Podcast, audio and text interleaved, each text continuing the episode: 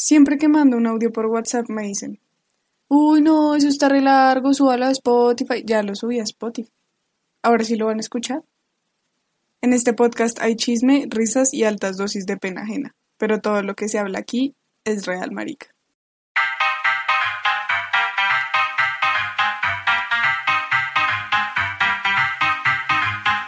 Hola amigos, ¿cómo están? Bienvenidos a un nuevo episodio de Es Real Marica. Yo hoy estoy con gripa. Me dio la gripa rola, ya me hice prueba y confirmé que no es COVID, pero tengo una gripa horrible por salir a tomar como dos días seguidos en la universidad. Entonces, bueno, aquí pagando las consecuencias, pero no me arrepiento de nada.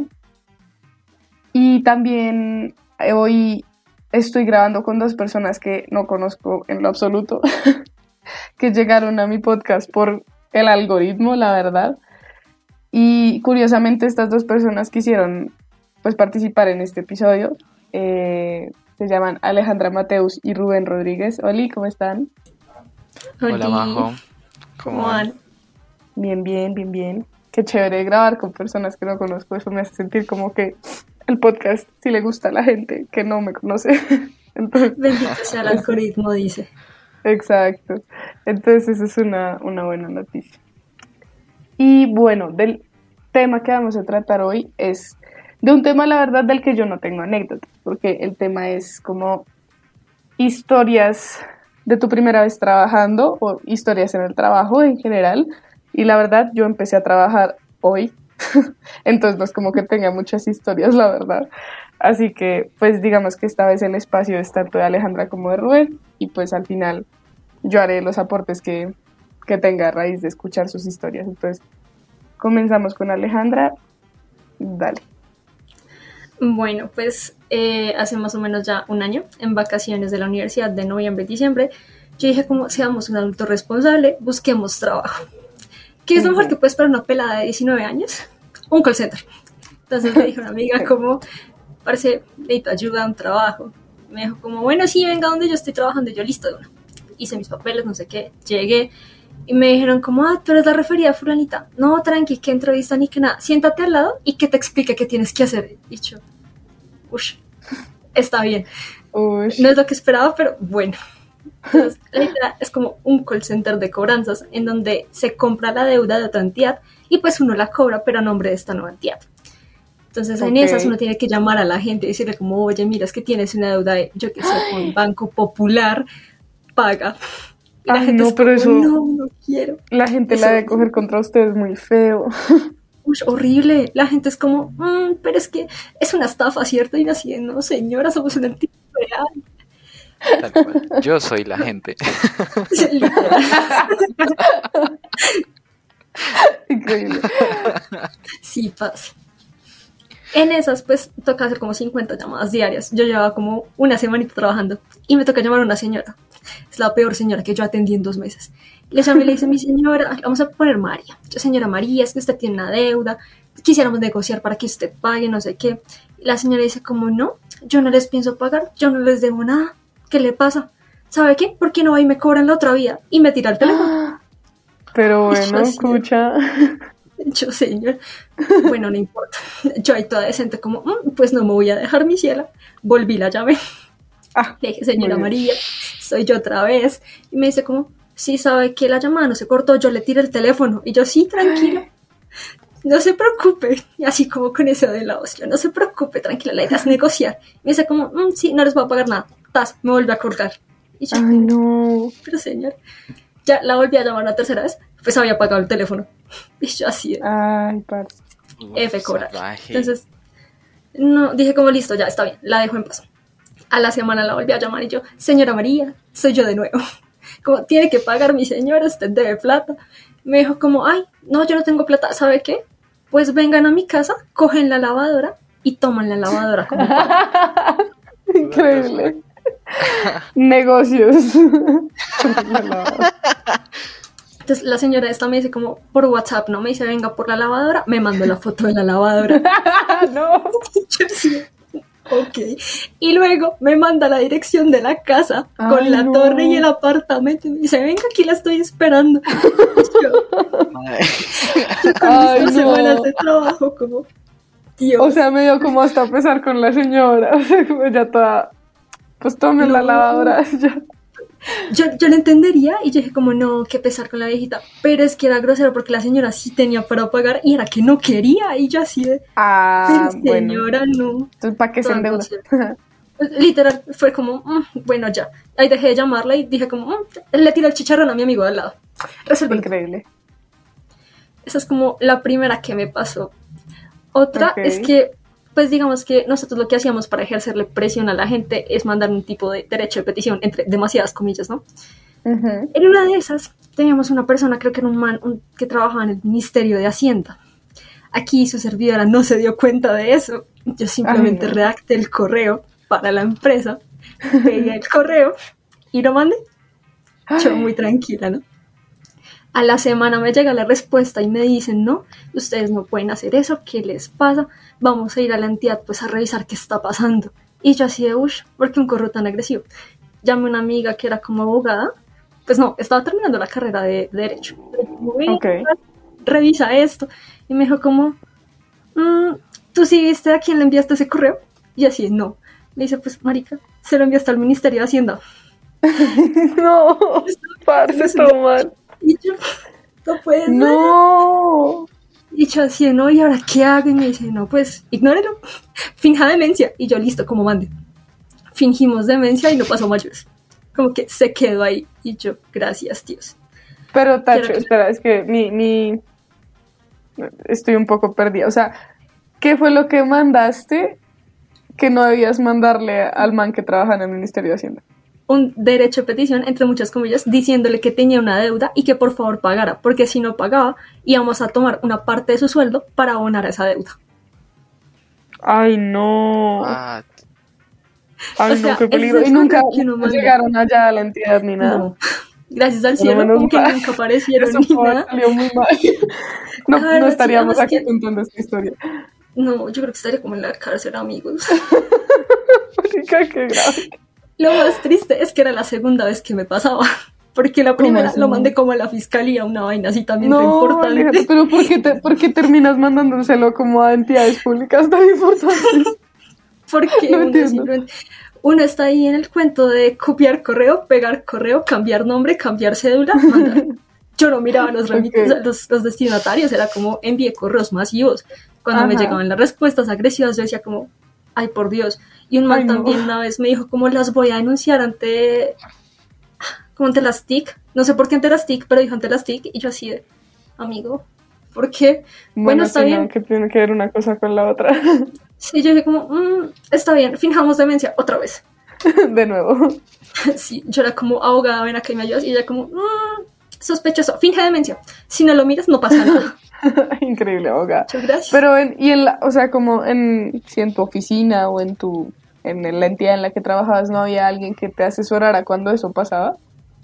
No, o sea, imagínate tú un piso lleno de 15 pelados de 20 a máximo 25 años, todos Ajá. mandando correitos masivos en un computador. Pues la idea era como mande, mande rápido.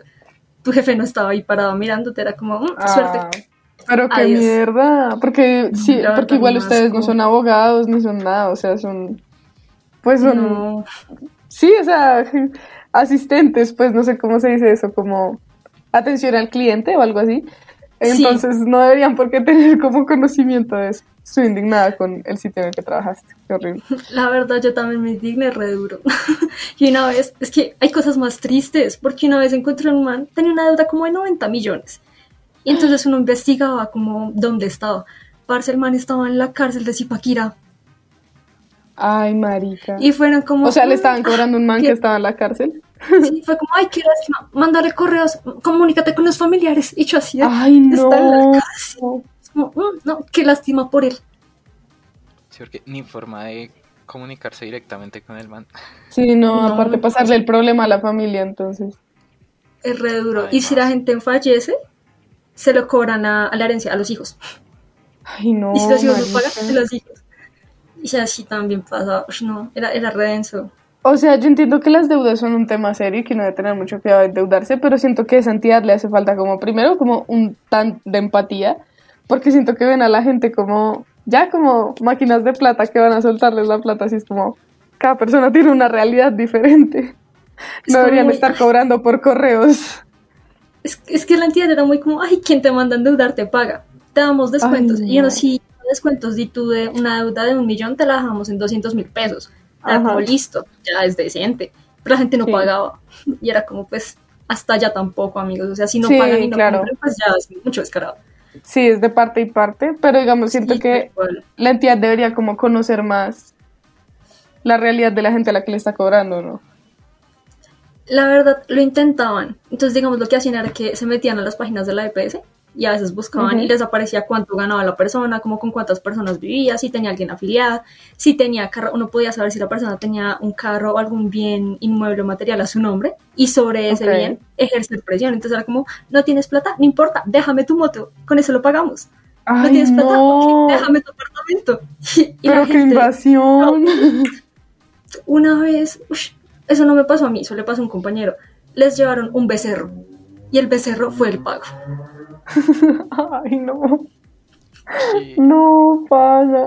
¿Qué me estás contando? ¿Qué es esto? La realidad Ay, no. además también les falta ahí un, un tema de gestión como de ver el, el como el contexto de la gente y decir como a esta deuda si me meto a comprarla y cobrarla luego y decir no definitivamente este bollo se lo dejo al que ya lo tiene Sí, exacto. total. Y es que eso era lo que nos hacía, era como, le compro la deuda a la entidad, todas las deudas que tenga, y de malas por el pobre que está ahí metido. Entonces, habían deudas de gente que es de, de muy bajos recursos, y deudas muy grandes, y uno decía, ¿yo cómo le cobro? ¿Yo cómo le mando esta deuda 36 cuotas? La entidad no me deja. Pero yo como persona sí quería, y era como Sí, mis obvio. dilemas morales. No, hay que tener como mucha fuerza, como mucho carácter para ese trabajo. Y hay gente que es regresiva, hay gente que de verdad les manda los derechos de petición y les bajaban el sueldo. Y la entidad decía, yo no acepto que haya gente aquí que tiene deudas, entonces de su sueldo paga su deuda. Y redireccionaban una parte del dinero. No, parce. Qué horror. ¿Dónde es eso? Para no entrar ahí. ¿Dónde es eso? Ush. La entidad se llama Bueno, no, no sé si esto esté permitido, la verdad. No sé si puedo hablar mal de esa entidad ahí. en redes sociales, pero si alguien me pregunta por privado, le digo. Me parece. Porque si no, pues me, me bajan el podcast a mí. Todo mal. Me demandan sí, a mí por ahí. un mal nombre. terminan Literal. llamándote a cobrar Literal. Por la mala imagen que dejó de Bueno, ¿y qué más te pasó allá? ¿Te pasó algo más? Sí, pues ya como con esto último se relaciona mi tercera historia. Y es que hay una señora que tenía una deuda de un millón de pesos, exacto. Entonces yo negocié con la señora, la señora dijo, listo, sí, de una, yo pago. Incumplió la primera fecha de pago y yo, mi señora tiene que pagar. Mm. Nada, incumplió, no respondía, me ignoraba, me colgaba yo, ok, presión. Mandé el derecho de petición entre mil comillas a la empresa. La empresa me respondió y me dijo como listo, ya le notificamos a la trabajadora. Y yo, ok, de una. Como la semana la señora me manda el comprobante de pago. De listo, mira, ya les consigno el millón. Y yo, ah, listo, todo bien. Me dijo, pero por favor, mándenle a mi empresa el paz y salvo. Y yo, listo, de una. Lo mandé. A los tres días más o menos la señora me llama y me dice como, no, Alejandra, es que no ha llegado el paz y salvo, me van a despedir. Y yo, Ay, señora, no. cálmese, respire. Ay, Yo, espere, espere, ya lo vuelvo a mandar.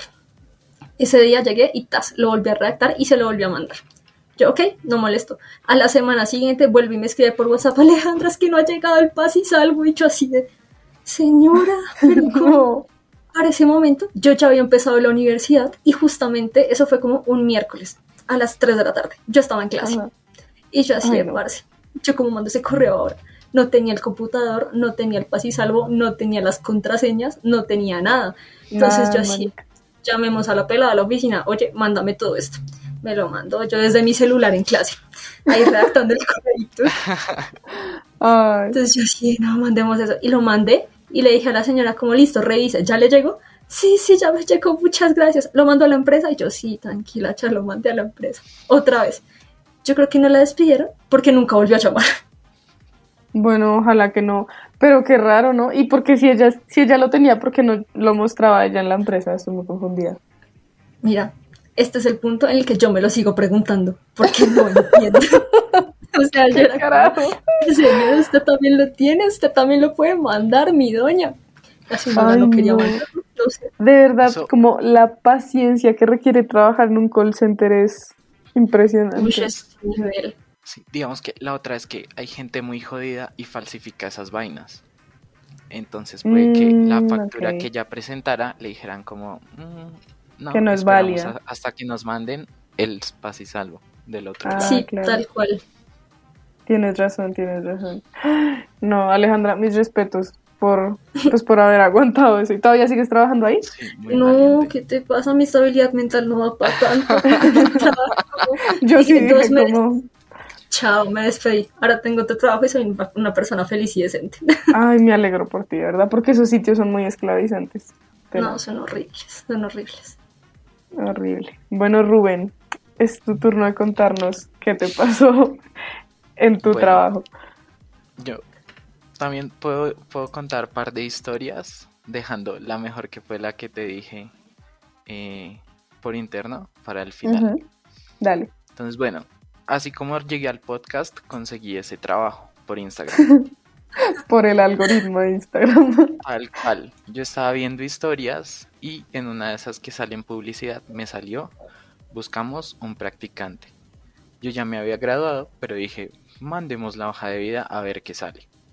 ok. Entonces, pues nada, tuve el proceso para entrevistas y entré. Digamos que la primera historia, que fue algo que fue sucediendo con el tiempo, es que yo tuve un contrato por servicios y era más o menos como una especie de medio tiempo, entonces yo no tenía que ir todos los días. Según mi disponibilidad, yo iba dos días a la semana. Pero entonces empezó a pasar que yo quedaba con mi jefa de listo, voy el martes. Y el martes en la mañana yo me alistaba, salía para el trabajo, llegaba al Transmi. Cuando, yo- cuando ya iba en el Transmi todo tranquilito y que podía mirar el celular, veía que me habían llegado un mensaje de, de mi jefa que decía, Rubén, hoy no puedo, porfa ven mañana. Ay, no. Y yo, no. Señora, mi no, por tiempo. favor". Mis pasajes, señora. Sí. Entonces yo, bueno, le, yo pues de puro bacán le decía como, listo, todo bien, no hay lío, voy mañana. Y entonces me iba a la universidad como a, a hacer otras cosas. Y así pasó muchas veces que me decía así tal cual. O yo ya estaba en el Transmilenio, o iba llegando a la estación. Cuando iba llegando a la estación no era tan grave, pues porque al menos me podía regresar a mi casa y no había gastado lo del pasaje. Bueno, Sí, sí. claro. Pero cuando ya estaba en el Transmi era como, maldita sea, me hiciste perder el viaje. Sí, obvio que No, Y la plata. Total. Y para llegar a la historia, un día me pasó que yo ya había cogido el Transmi, llegué as- hasta la estación que me tenía que bajar, caminé hasta la la entrada de la casa y cuando iba a golpear me entró una llamada de mi jefa. Entonces me llamó, ta, yo contesté y le dije, hola, ¿cómo estás? Y ya, ay, hola Rubén, es que te iba a decir que hoy no vinieras. Y yo como, estoy aquí No en la puede ser. entrada. No, Porfa, pero ¿me te falta de todo. Uy. Yo en ese momento fue como, no, esto no puede ser real. Sí, no O sea, tiene como- huevo. Yo ya estando en la puerta y se le ocurre llamar a, a decirme como, no, porfa, no vengas.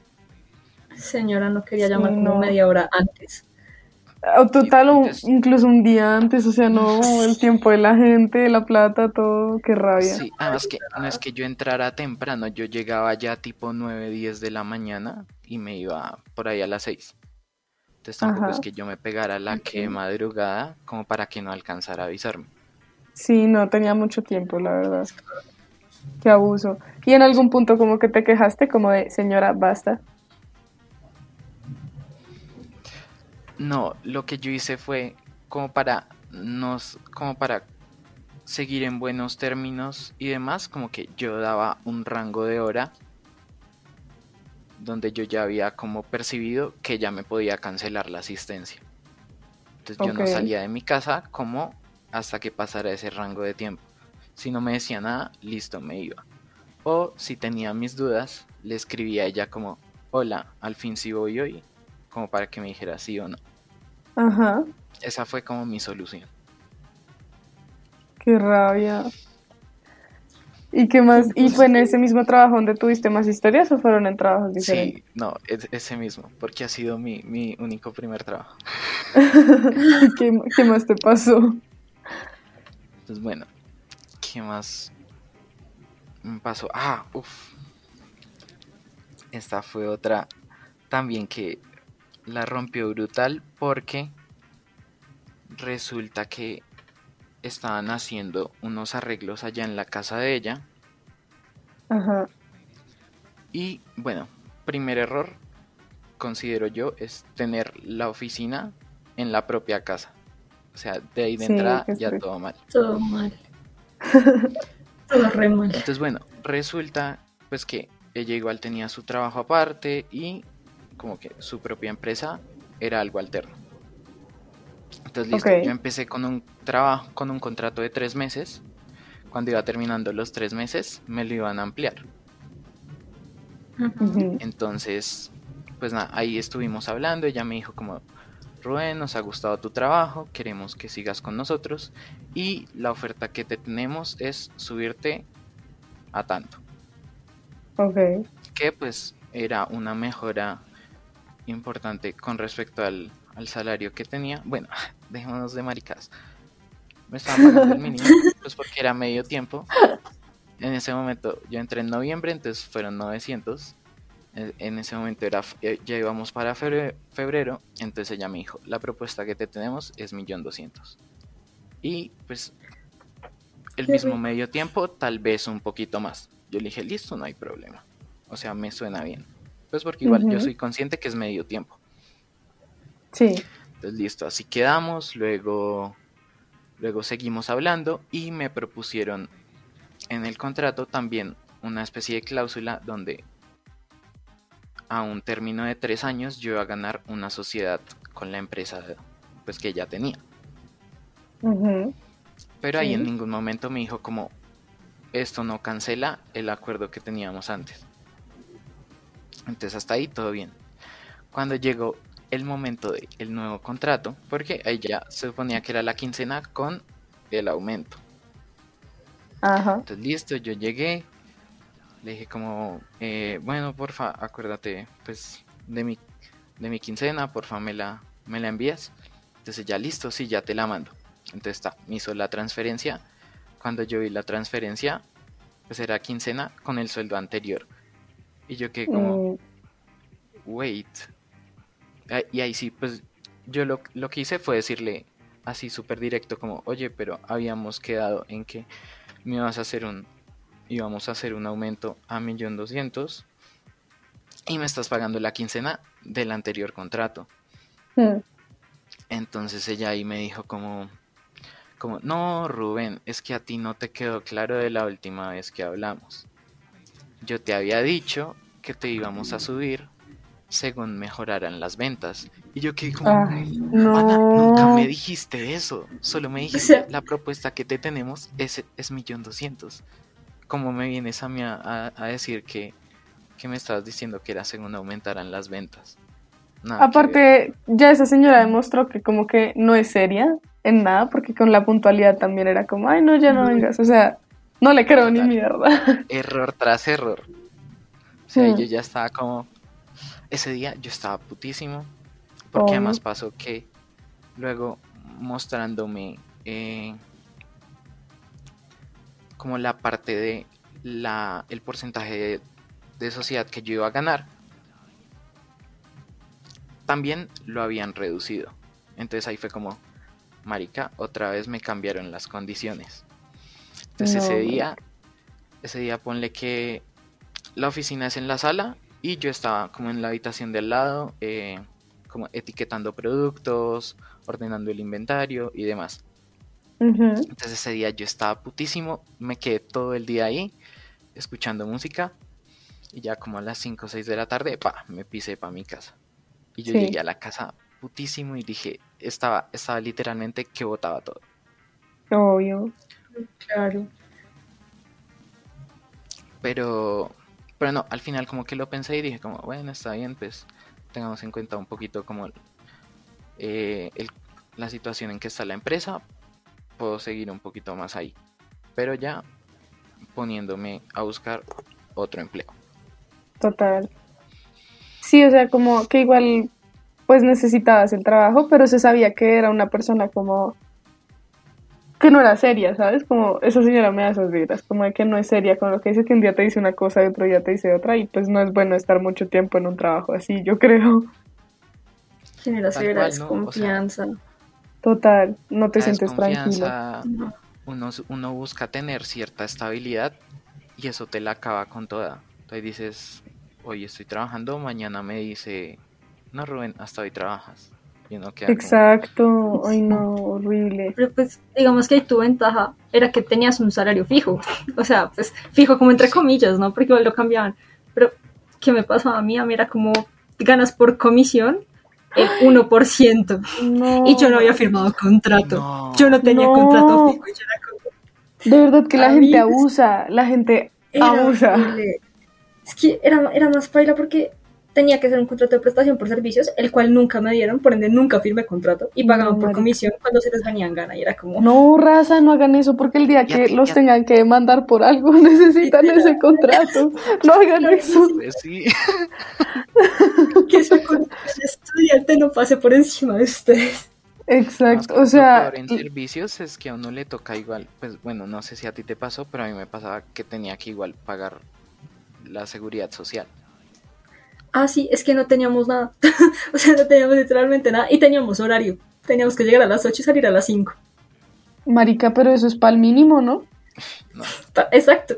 y yo era como por comisión. Entonces en un mes me gané como 30 lucas y ya. No, parce. Tengo rabia. no, Tengo rabia con sus dos trabajos. Con razón están acá. ¿Y tú sigues Sí, tra- mira, todavía trabajando con esa señora? Supongo que no, porque pues no estarías No, no, no. hablando mal de ella acá. ¿Y lograste conseguir otro trabajo o estás desempleado en no, este ahorita momento? estoy buscando. Estoy buscando, pero con la esperanza de conseguir. Espero, espero que consigas Listo. y espero que consigas algo mejor. sí, ¿Tú. ¿Tú qué estudias o en qué trabajas por si alguien que te pueda ofrecer trabajo escucha esto? Ah, bueno, yo soy ingeniero químico y eh, durante el año pasado, hasta abril de este año, hice un máster en calidad y seguridad alimentaria.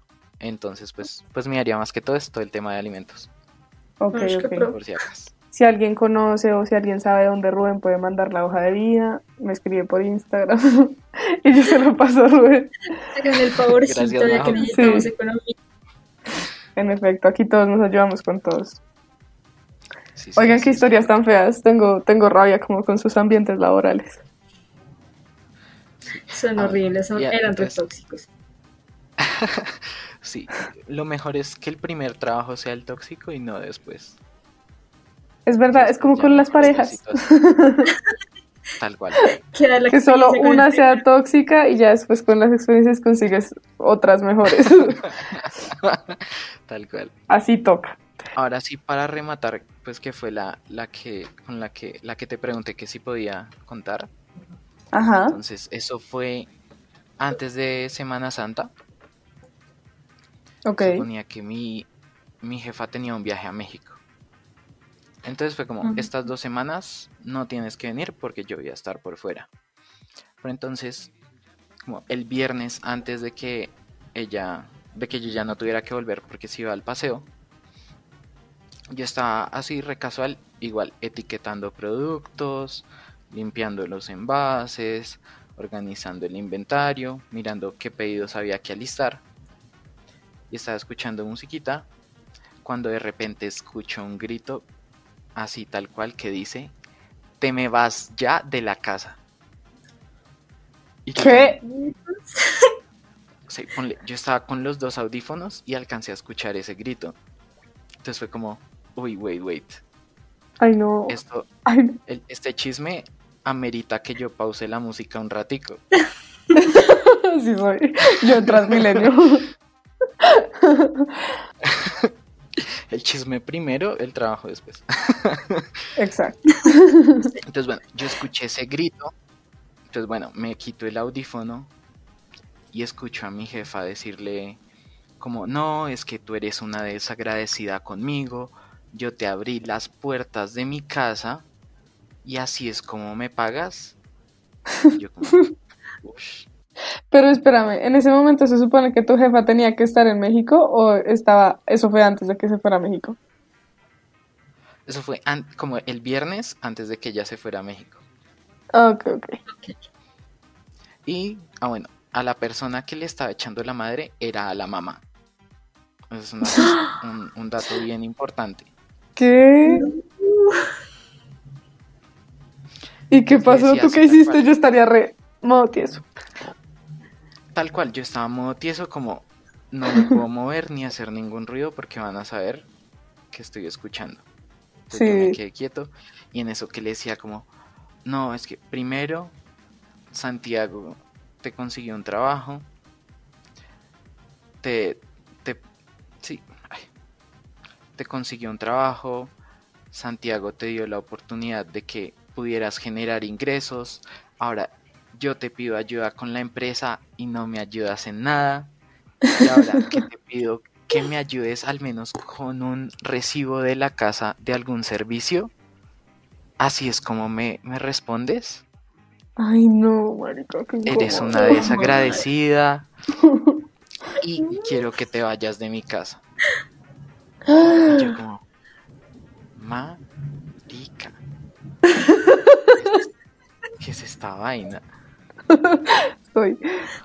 Entonces, bueno, ya cuando terminó la puteada, yo volví y me puse los audífonos porque sentí que iban a pasar como por la ventana de la habitación. Entonces me hice Ajá. ahí el bobo, como que seguía ahí en mi plan, y vi a la mamá pasar como dos veces hacia el lavadero, Ok. porque era ahí en el primer piso de la casa. Entonces como que pasó al lavadero, pasó dos veces, y ya después no la volví a ver. Eso fue como al mediodía, entonces yo tenía miedo de salir a almorzar, como de yo salir y que la, y que la woman siguiera ahí y yo me ganara, yo me ganara otro regaño y, y un putazo que nada que. Te echan a ti también. ¡Ah! Bueno, y todos sigamos ordenando lo que ya está ordenado. Sí, sí, sí. tal cual. Y pues nada, yo salí como a las 3 así como como caminando despacito, como de no me sientan y le dije como hola, no, voy a almorzar y ya sigo haciendo lo mío. Y ella apenas me miró como que no estaba segura si yo había escuchado o no, porque pues yo lo disimulé súper bien. Entonces como que me miró así como, ¿será que escucho? ¿Será que no? Como, seguramente no. Entonces ta, yo sen- seguí almorcé, ta, volví y como a las 5 o 6 que fui a salir de, de la casa, la mamá no había vuelto. Y, cuan- y cuando salí, la mamá se había llevado el carro, entonces yo quedé como, Ay, Se- no. se fue de la casa. La chao. Tremendo chismote. Sí, pero Literal. esa fue la más densa. Yo creo que esa, esa fue la historia, como que yo digo, esa marcó mi trabajo.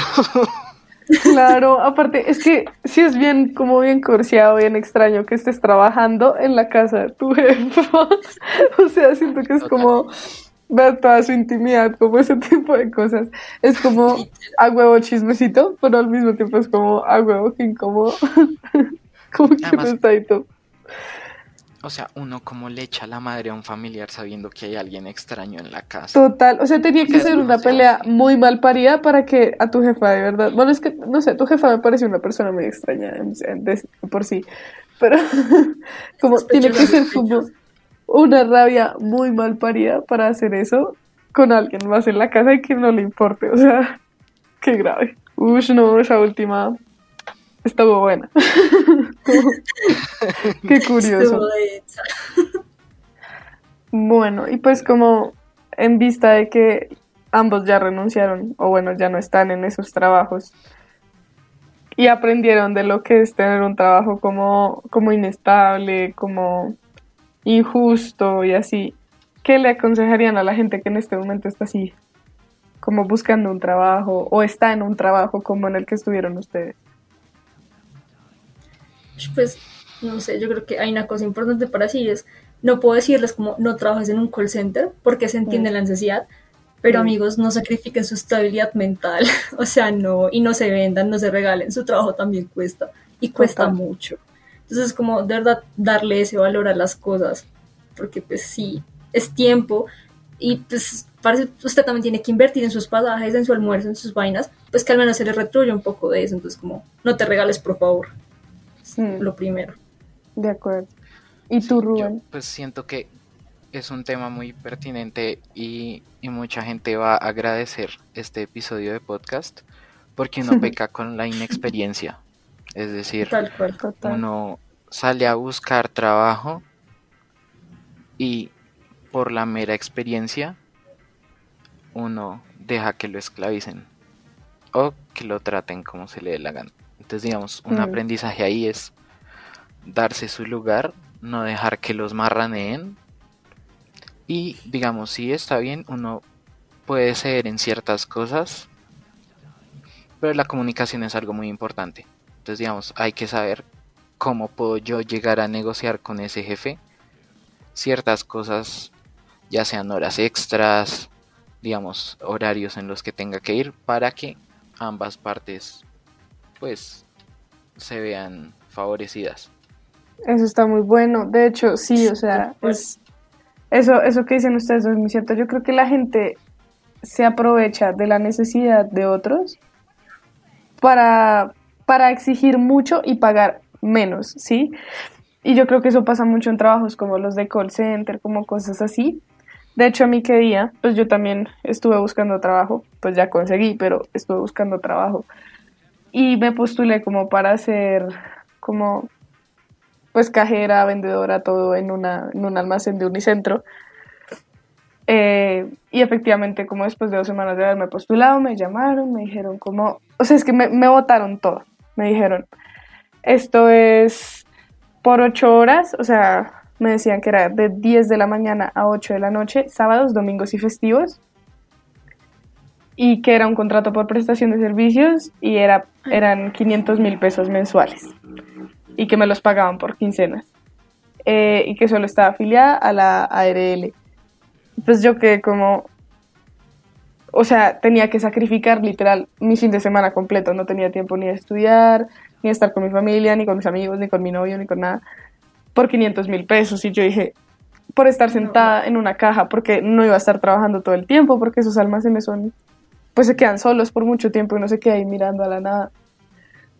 Y me dijeron como, ¿y puedes empezar mañana? Y yo, señora, me acaban de llamar, ni siquiera saben si yo tengo una hoja de vida apropiada y es como, ¿cuál es tu experiencia en ventas? ¿Puedes empezar mañana? Y yo, espérense. Entonces yo dije como, mm, sí, dame un segundo. Y me dijeron como, ¿me puedes pasar tu hoja de vida? Y yo, honestamente, yo ni siquiera tenía la hoja de vida preparada.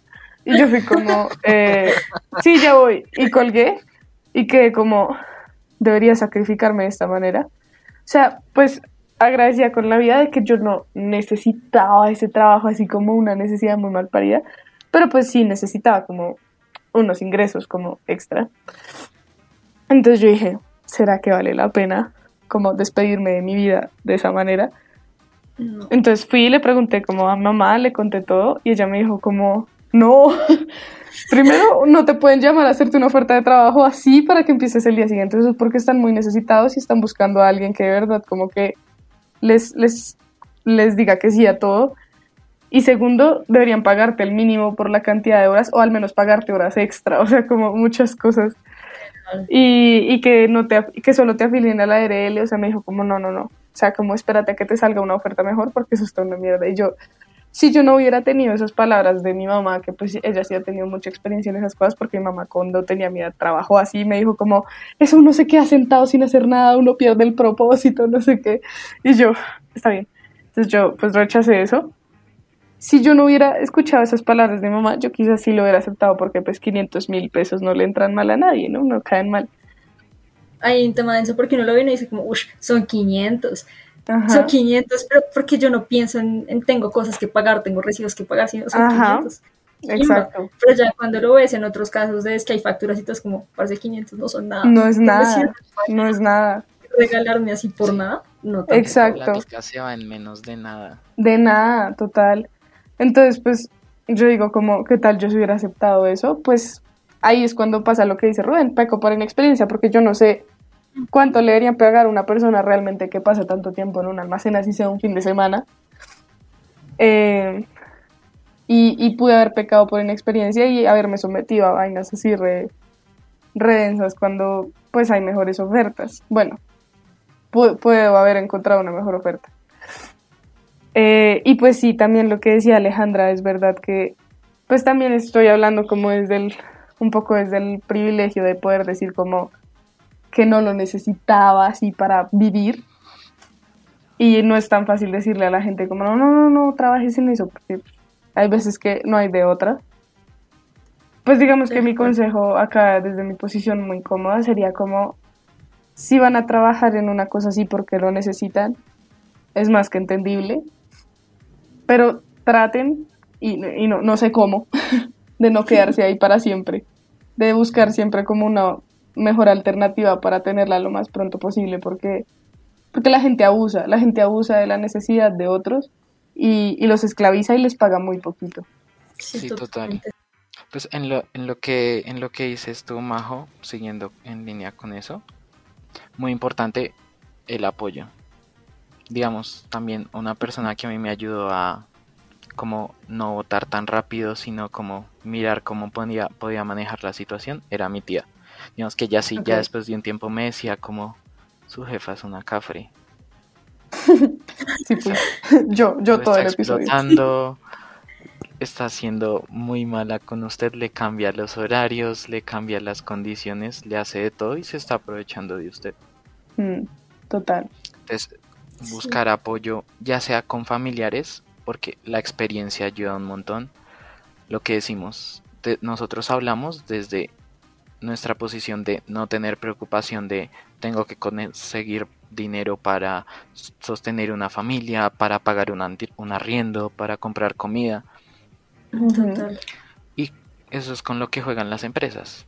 Buscar gente que necesite plata y les puedan pagar una miseria porque también tal vez los que ya están buscando empleo o los que están como en la preocupación de carajo que voy a hacer cuando me gradúe es que uno empieza a buscar y ve que las ofertas son bien un montón de conocimientos, de experiencia, de habilidades y los salarios que ofrecen no son consistentes con eso. Para nada, eso es cierto. Literal. 20 años de experiencia, menos del salario mínimo. Marica, sí. Ah, Qué puta mierda. Sí, yo creo que también es buscar un poco de asesoría, ¿no? Antes de, meterse un trabajo así de cabezas, buscar asesoría, saber si es justo, saber si hay una mejor opción, todo. Sí, total. Muy cierto, la verdad. Entonces, pues no sé si alguno tenga algo más que agregar, que decir. no. ¿No? Bueno, pues me gustó mucho este episodio. Gracias a los dos por venir de verdad que siento que es contenido muy valioso hablar de este tema.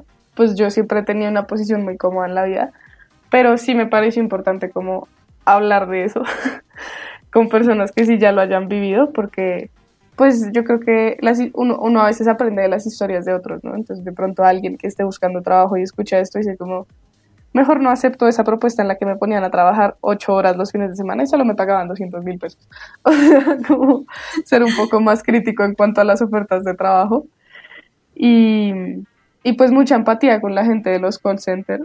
o sea, yo sé que eso a veces da rabia, pero recuerden que la persona detrás del teléfono no es la que les está haciendo la marranada, no es la que les quiere amargar el día.